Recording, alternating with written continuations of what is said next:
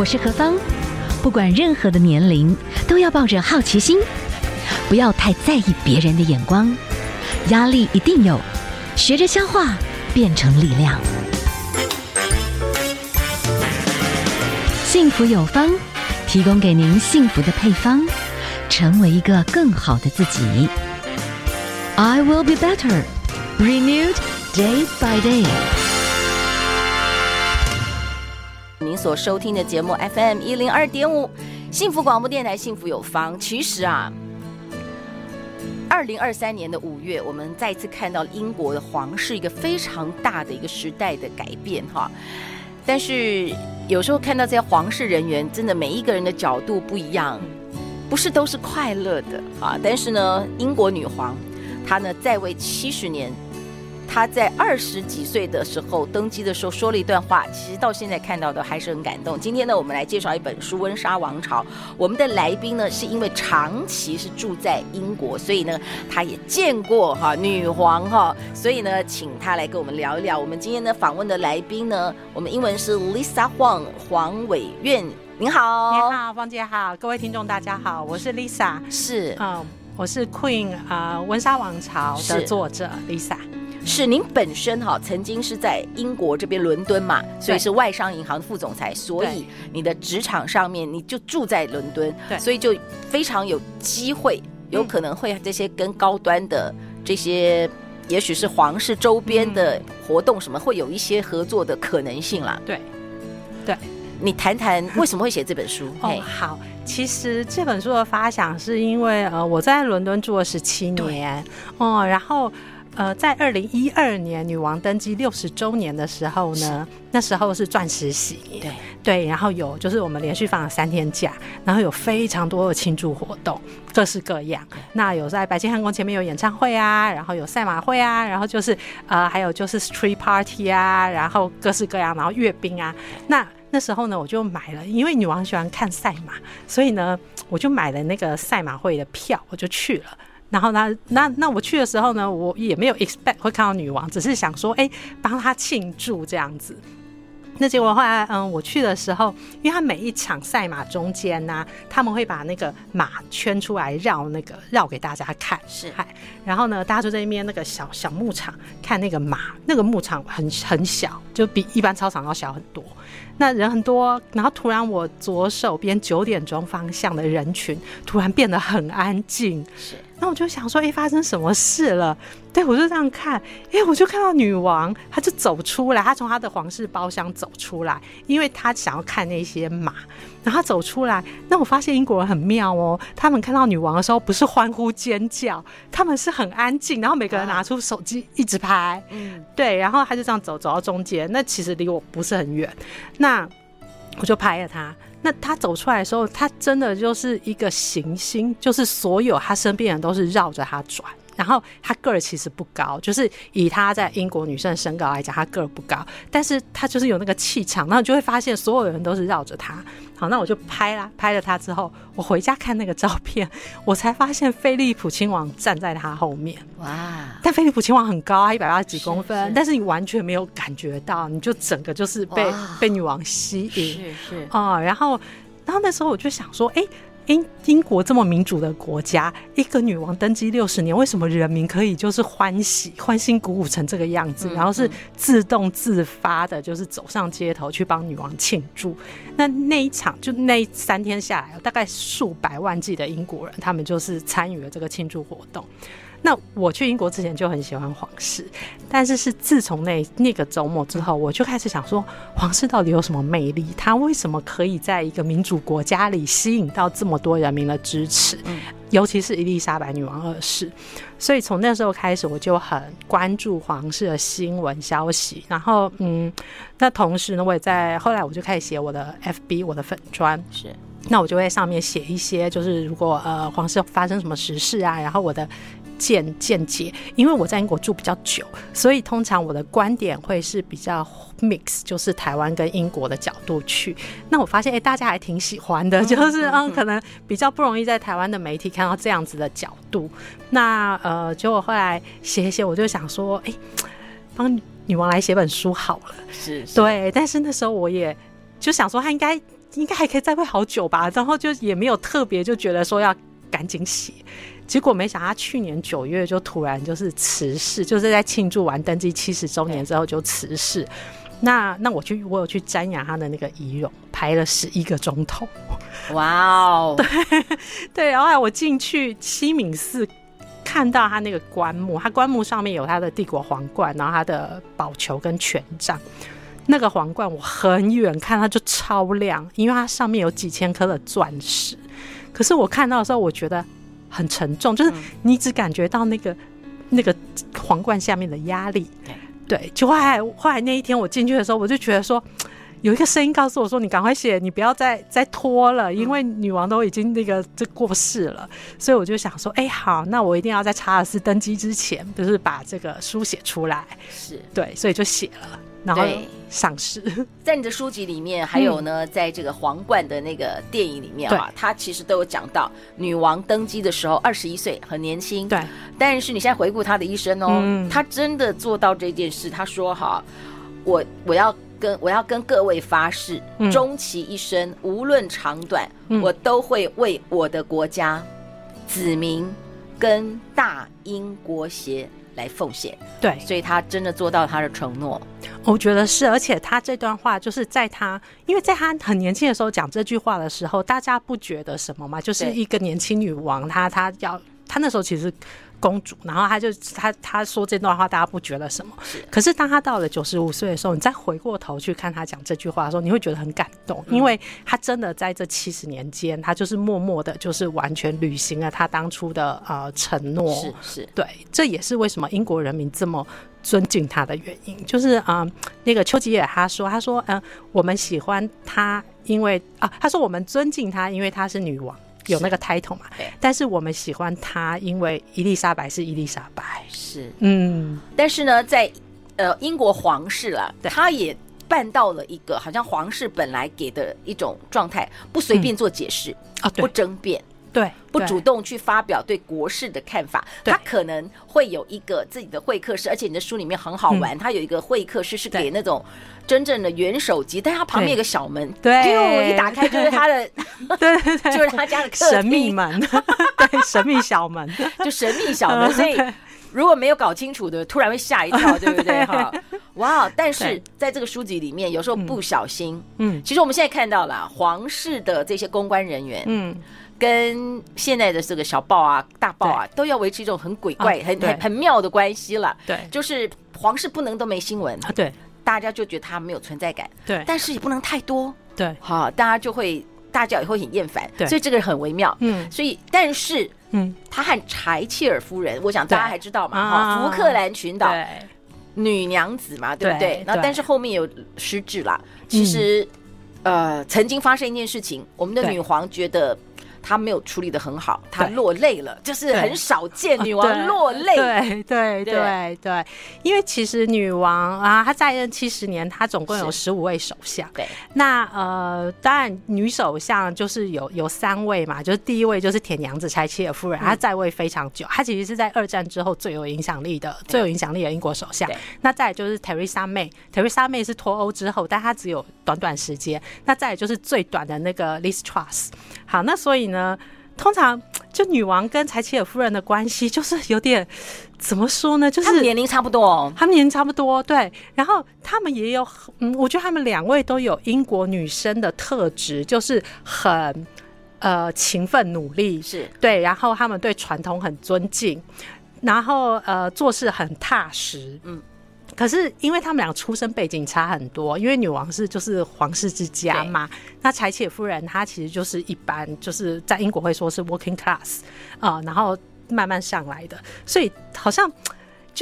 他们两个关于他们两个不和的传言就好像有点多，那不知道是真的是就是两个人之间是这还是是媒体的捕风捉影。那有一次《泰晤士》和呃《泰晤士报》的那个标题，他就写说：“哦，柴契夫柴契尔夫人的冷漠让女王觉得就是很很心寒这样子。”那他为什么说他冷漠？因为那时候南非在在在种种族之间有冲突，那就是呢，呃，大英国协其他国家就说，哎、不要种族冲突，我我们应该要呃跟南非制裁，让他们停止这种种族冲突。那柴契尔夫人还是比较挺南非的，就是白人的那个政府，他就说啊、哦，我觉得不要，但他这个立场跟女王相左。可是呢，通常女王就像刚刚芳姐说，女王是不会对政治有任何的公开发言，对，她不会公开发言。就竟然《泰晤士报》英国的前几大报竟然在标题上这样写，所以其实那个当时引起非常大的风波，然后大家就去查啦，就是怎么会，怎么这个到底是谁谁呢？就原来是那时候女王的媒体秘书，嗯，然后她跟报社讲了，然后报社就写了，结果呢，嗯。这件事情，柴契尔夫人受伤很大，因为她很尊敬女王，她觉得哦，原来女王就是为，如果你对我政策不满意，你可以私下跟我说，你为什么就是公开在报纸上，就是让让就是让有点让我难堪这样子。对，嗯，柴契尔夫人这边受伤，然后女王那边呢，她也觉得很受伤，因为她觉得她没有遵守她爸爸，就是从她爸爸那边学到智慧，就是不要介入政治。那后来呢，啊、就是女女王的妹妹。啊，玛格丽特公主，她就跟她朋友说：“她说我第一次看我姐姐落泪。”对，那后来那个机要秘书就被就被换掉了。对，但是当我在写这一这一章的时候啊，因为我觉得柴契尔夫人跟女王呢，很值得帮他们写一篇。那写这一章的时候，我最感动的是，就像芳姐刚刚说，柴契尔夫人她后来她其实老老年痴呆，所以当她老年痴呆已经七八十岁的时候，然后她生日的。Party 上，他邀了女王去。其实女王大可以不要去，因为她有没有去，柴契尔夫人根本不知道，可能不认识她了。对对对对对。但是她她不但去了，她还就是拉着她的手到处跟客人就是寒暄。那我觉得这一点看得出来女王的为人是，就是说我今天我尊重你，不是因为你今天是我任内就是我我我的首相，即便你退任之后你已经没有权利了，我还是会很。尊重你，因为你毕竟为了国家、为了人民、为我服务这么久，我觉得这一点，这个这个事情看得出来，伊丽莎白女王她的那个本质，对对，是很好的。是今天为大家介绍这本啊，嗯、就是《温莎王朝》。那么我们的访问的我们的作者哈是黄伟苑。好，我们的黄伟苑小姐呢，曾经在伦敦哈，在这个应该算是金融。对，行业里面是副总裁，所以在那边住了十将近二十年的时间了，所以对于英国呢有很深的一个感触啊。那也实际的感受到英国人民对于伊丽莎白二世对极为尊重跟极为想念那种气场很大的，对，但是是很温和当中又有非常大的聚焦力的那种魅力了哈。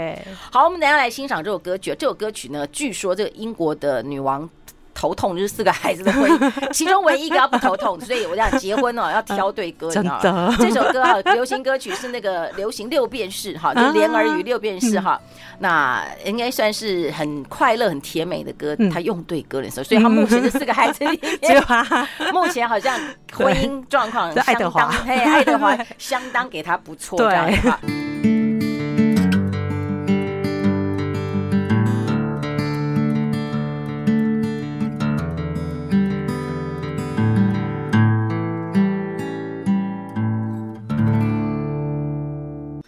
好，时间四点三十五分，您所收听的节目 FM 一零二点五，幸福广播电台，幸福有方。好，我们今天哈也非常谢谢我们在何方疗愈又有生活记的粉丝页里面，我们同时哈我们在现场也是开放直播。那我们今天介绍这本书籍是《温莎王朝》哈。那我们现在在网络上有一些朋友们，我们非常谢谢大家。那这本书籍呢，我们今天请到作者，因为在伦敦住了快二十年的时间哈，所以呢是我们的黄伟苑小姐。针对着这个女皇哈，真的是七十周年的一个带领着大英帝国，所以有很有感，所以一定就是赶快在这个查理三世登基之前完成这本书。好，说到这个查理三世，但是在之前了哈，就当然已经一切尘堆尘归尘，土归土，有很多恩怨，但是我们可能还是用另外一个角度来谈了。这个永远大家心里面一定会拿。查理王子，嗯，当时啦哈，嗯、戴安娜王妃跟当然现在的王妃卡蜜拉这个很复杂的三角关系来谈，其实您怎么看这个事儿呢？对，我觉得其实我我还没去英国之前啊，因为我记得那个那个那个戴安娜嫁给那个 Charles 的时候啊。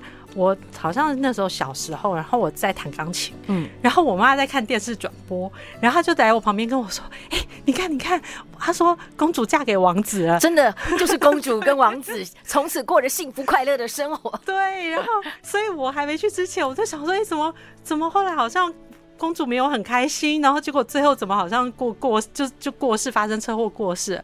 那我还没去英国之前，我对卡米拉印象真的也是很不好，然后就觉得戴安娜就是那个很可怜的公主这样子，然后嫁给王子之后，王子居然去爱别人，然后这个别人还没有她漂亮，又没有她年轻。但是后来我去了英国之后呢，呃，因为近二十年嘛，就默默观察这个卡蜜拉，我发现好像英国没有这么不喜欢她，嗯，可能一开始的时候是真的很不喜欢。然后慢慢慢慢慢慢的，我觉得慢慢的人民开始接受说，我觉得两件事情啊。第一件事情就是说，人民开始慢慢接受说，其实卡米拉跟查尔斯好像才是真爱，嗯，嗯啊。然后第二件事情就是，大家这样二十几年看下来，哦，不止哦，他们在一起超过他他在一起超过五十年了，嗯，大家这样慢慢慢慢看下来，大家也都觉得在。卡蜜拉身边的查尔斯比较轻松，比较放松，比较能当他自己。然后，其实王储妃最大的功用是要帮助王储发光发亮，是因为毕竟做将来要接王位的是王储嘛。对，所以王储妃最大的功用其实就是要支在旁边支撑他，让他发光发亮。那以这个角度来看的话，卡蜜拉她是比戴安娜更适合这个工作。对。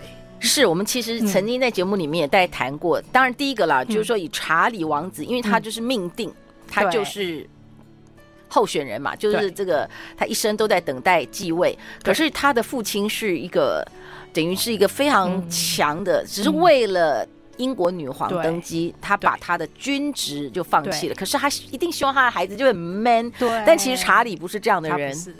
所以他被他爸爸强迫去念一个那种军事化的学校，我觉得那段时间他人生应该是超级痛苦，嗯，也改变了他。其实他内心有点阴郁了，不是很有信心。所以卡蜜拉好像，呃，很幽默，然后他的成长环境其实是父亲很疼爱的小孩，对，似乎对。对，他的快乐可以感染那个。对，我觉得查理王子，嗯，因为其实就像刚刚芳姐说的，呃，查理王子他其实他比较敏感纤细，嗯、然后再加上他成长的背景，被送到那个那个 boarding school 就很严格，那个在在苏格兰那个学校，那在里面就会霸凌啊，大家没有因为他王子就是对他比较好霸凌，所以其实他他其实是很受伤，然后很希望。被爱的。那他小时候因为伊丽莎白女王很忙嘛，然后爸爸也很忙，嗯、所以其实他们每天可以分给他跟安妮，就是他妹妹安妮公主的时间很少。所以其实他他就，我觉得他内心是渴望被爱的。那我们看戴安娜好了，虽然戴安娜是伯爵之女，可是她的成长背景也是因为他妈妈很年轻的时候就嫁给他爸爸。那那时候就是你嫁给贵族，嫁到富贵人家，你最重要就是要生出一个儿子来，因为爵位只能传给儿子，所以他妈一嫁进去之后就要拼命，就是想办法要生一个儿子。对，结果一直生生到第第三个小孩的时候是个儿子，就快夭折了，然后呢又怀孕了，然后那一胎呢是戴安娜，所以你可以想象，她其实是在被。周围人都期待说你，你希望这一胎是男婴的时候，他被生出来，然后是个女女孩。那后来他妈妈又生了他弟弟，对。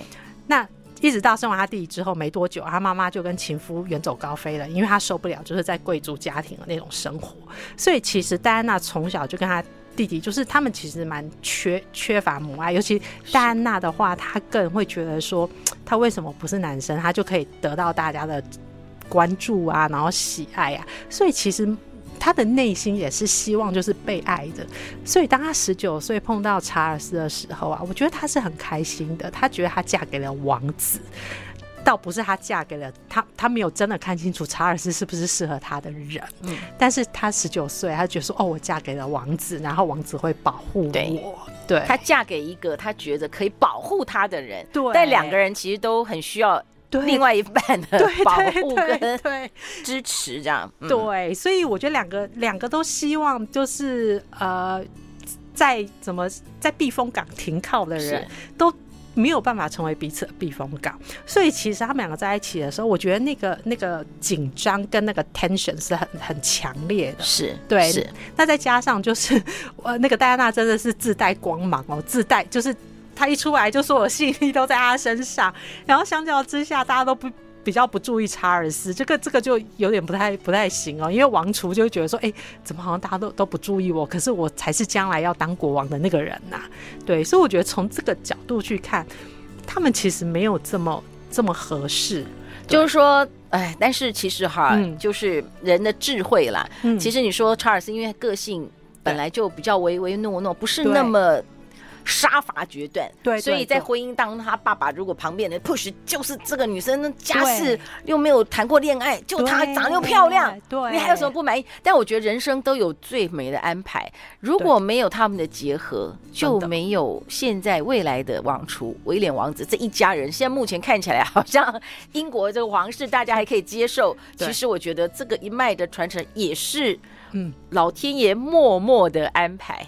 真的哎，我觉得芳姐说的很有智慧，就是尤其因为我们看皇室，就我这样写下来，写一百一百多年下来，从一九一七年开始，嗯、你这样长期看下来的时候，你会发现很多事情的发生，其实老天爷都有他的安排在，嗯、只是很多事情在那个当下我们看不出来，我们可能要好几十年，或甚至一两代之后，你再回过头去看，你才会发现说，哦，原来老天爷当初的安排是这个用意。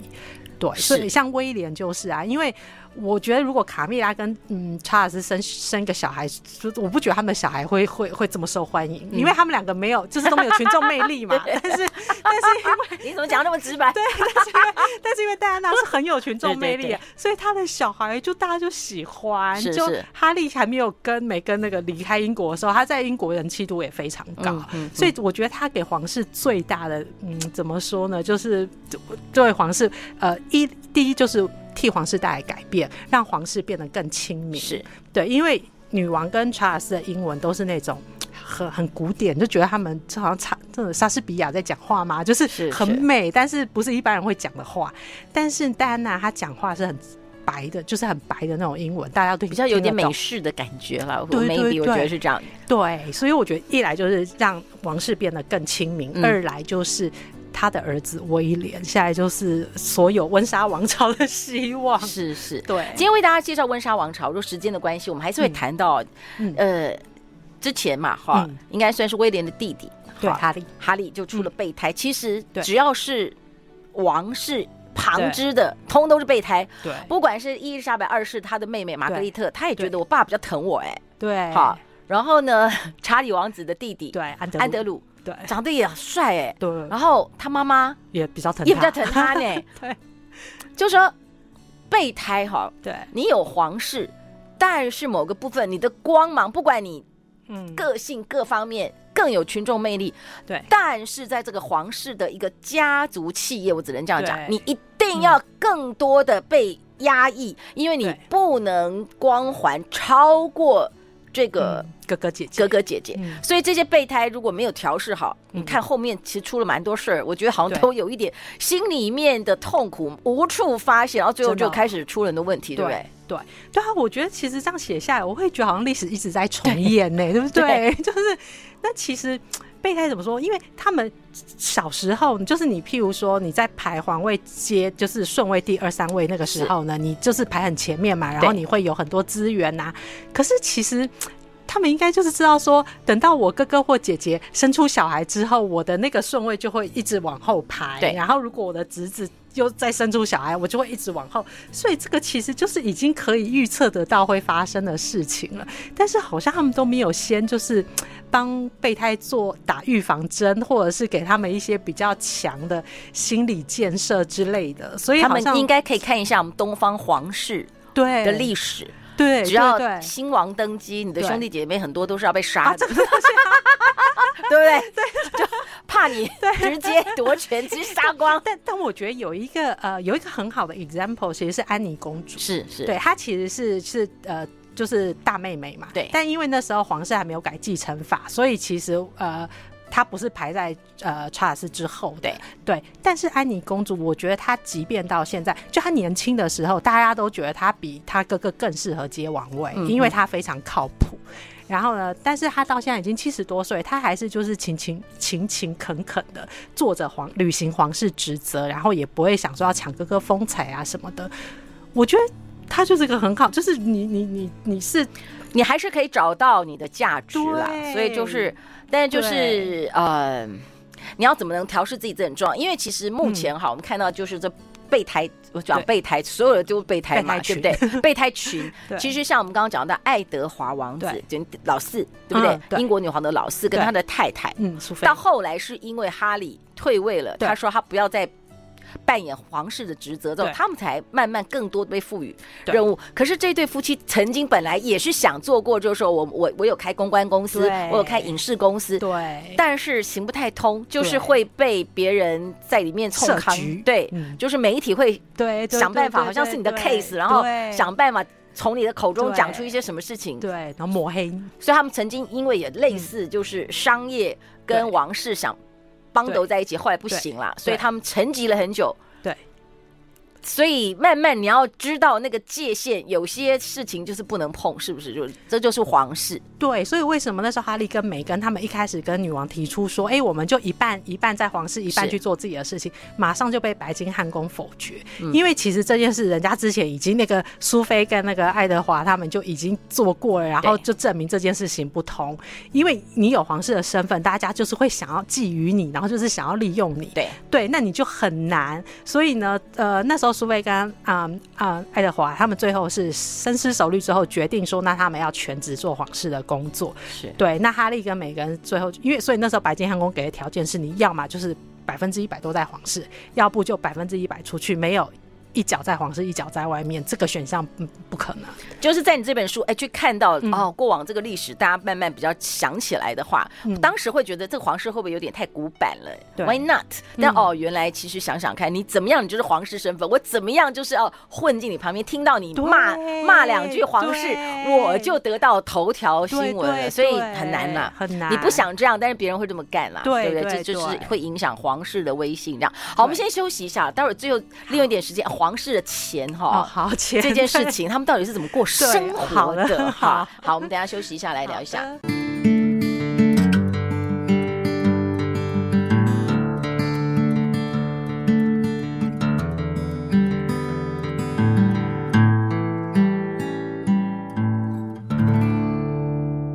今天为大家介绍是温莎王朝，因为呢，二零二三年哈，对英国是一个的皇室更替的一个重要的一个时代跟年份啦，所以出了这本哈《温室皇朝》。今天我们请到的作者是黄伟苑小姐，曾经呢在。英国伦敦哈金融相关的这些行业里面担任这个副总裁，我想真的对于英国的人民的生活的观察了解，皇室到目前为止，虽然很多年轻朋友可能会觉得说有点 confused，我还要 support 对花钱吗？的皇室，但是说实在的，你看只要皇室有人结婚啦，或者是什么登基啦，还是会有全世界或者英国的朋友去买一些周边的商品，这还是一个很大的收入。但是哦，说真的，听说对不对？有个摄政街。对，你的书籍里面，摄政街哇，就是精品街最大的房东就是英国皇室，为什么？所以英国皇室钱从哪儿来？大家服气吗？这样？哎，其实讲到皇室钱呢、啊，大家都会觉得，哎，好像英国人民花钱养他们。但是事实上啊，就是在十五世纪的时候啊，那时候的英国国王已经跟英国政府，因为英国是很古老的君主立宪国家，所以那时候英国国王已经跟英国政府达成协议，皇室有很多资产，就是不不动产啊、土地啊、各式各样的城堡啊这些。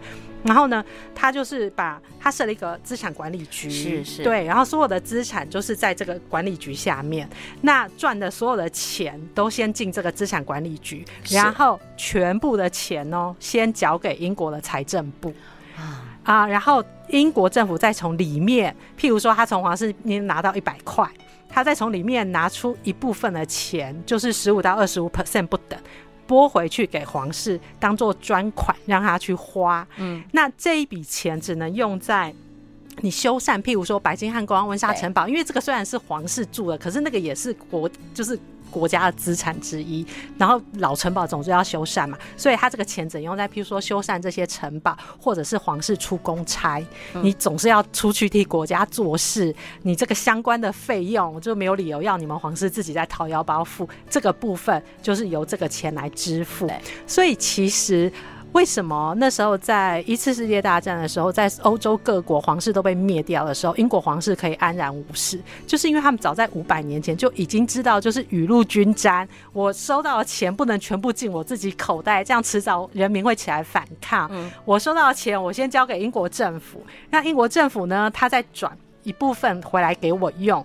对，那这个是一个。那当然还有再来，就是女王有自己的私人财产，就是她的珠宝啊那些。但是你不要以为那些是她的，她不可以随便卖哦。对，不能卖。嗯、所以就是她只能用，对那个都是安德在信托之下的。就她，她可以戴皇冠、戴钻石，她只能戴，但是她不能说哦，我今天缺钱，所以我要去把它卖掉。变现 不对，不可以。然后呃。伦敦有很多公园，像譬如说 Green Park 啊，对，Regent Park 非常非常大，就是你很难在像在伦敦这么大都市有这么多绿地。那为什么这些公园可以保持是绿地，没有被土地开开发商买去盖房子？因为那些都是蛋黄区，是对，是是因为那些绿地都是皇室的，所以他不可能因为商业利益然后把这些土地卖掉。所以其实，嗯，我觉得，但有一些。英国有一些年轻年轻世代啊，他们就是不比较不喜欢皇室嘛，他们就是说啊，为什么有人生下来就可以当国王？对，那或者说为什么要花钱养他们？可是我觉得，嗯，很多人他其实没有那么了解他后面的财政是怎么样，所以我也在书里特别跟大家解释说，哎、皇室的钱是怎么来，他们的财政是怎么运作，而且可能大家会觉得说，皇室好像。就赢哎、欸，你知道吗？好吧，因为时间时间关系啦。你说以前会觉得查尔斯王子好像就是一一生就是在等继位，对，大家都说什么他七十三岁才开始工作，他才没有，人家二十四岁就开始工作。对对对，听说他其实在这个他以前的这个所领的这个领地里面，他做了不少事儿，他做了不少事。对，因为威尔斯亲王会有一个领地，对，就是空。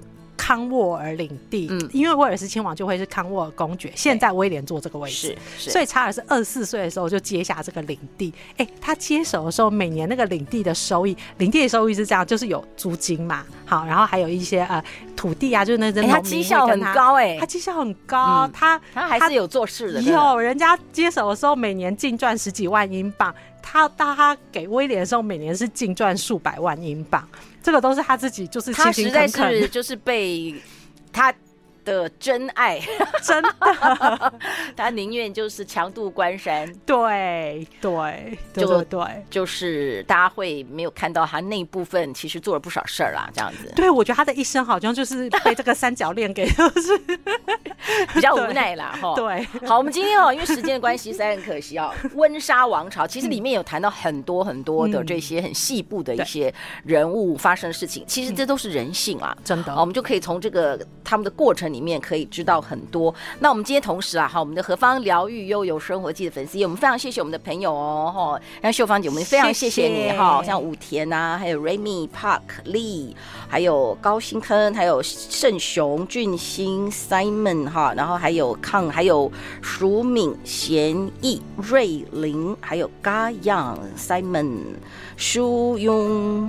哎，我怕会念错，后面开始已经开始有点对 Park 呃 Lee，还有我看看，哎哎 Amen，哎呦，还有我看看啊，还有 Ga，还有呃淑敏，哎，这个我们是不是念过了？等一下，Canyon，然后还有 Ten，还有 Sen，还有 Ed 的 Edu，还有能奇，好 Ten，还有还有很多，还有 Case Caser，还有我们的啊，哈斯。哎呦，有些朋友名字来不及念了，Dawn King Autumn 俊月玉林，好，非常谢谢你们啊！我们还有很多 Sandy 敏正文正，还有哎，我们还有很多的朋友哦，我看一下，登静来不及问候大家哎，还有永赞，还有 So Boom，还有清河，还有正义，还有 Nora，还有圣灯。还有，我就很怕名字都念错。我 那个名字叫 Hafizi，还有 Luck Luck，还有 James，还有钟辉 Johnny 哈，还有 It，然后还有 Nora，还有还有没有念？还有没念到的？我看一下。还有健达。好，还有敏正，我可能有些重复了。好，Antony，好了，我们非常谢谢大家跟我们的分享啦。今天最后这首歌啦，其实是戴安娜王妃，人家去查她很喜欢的歌单。嗯、这首歌曲呢，好，就是 We Are the World。啊、好，那我们今天介绍的是这个 Michael Jackson 版本啊。我们希望大家都幸福平安。嗯、那同时也非常谢谢我们的来宾，哈，委员给我们的介绍温莎王朝。谢谢，大家，也祝福所有的朋友们喽。谢谢大家，我们下礼拜见吧。对，拜拜。拜拜。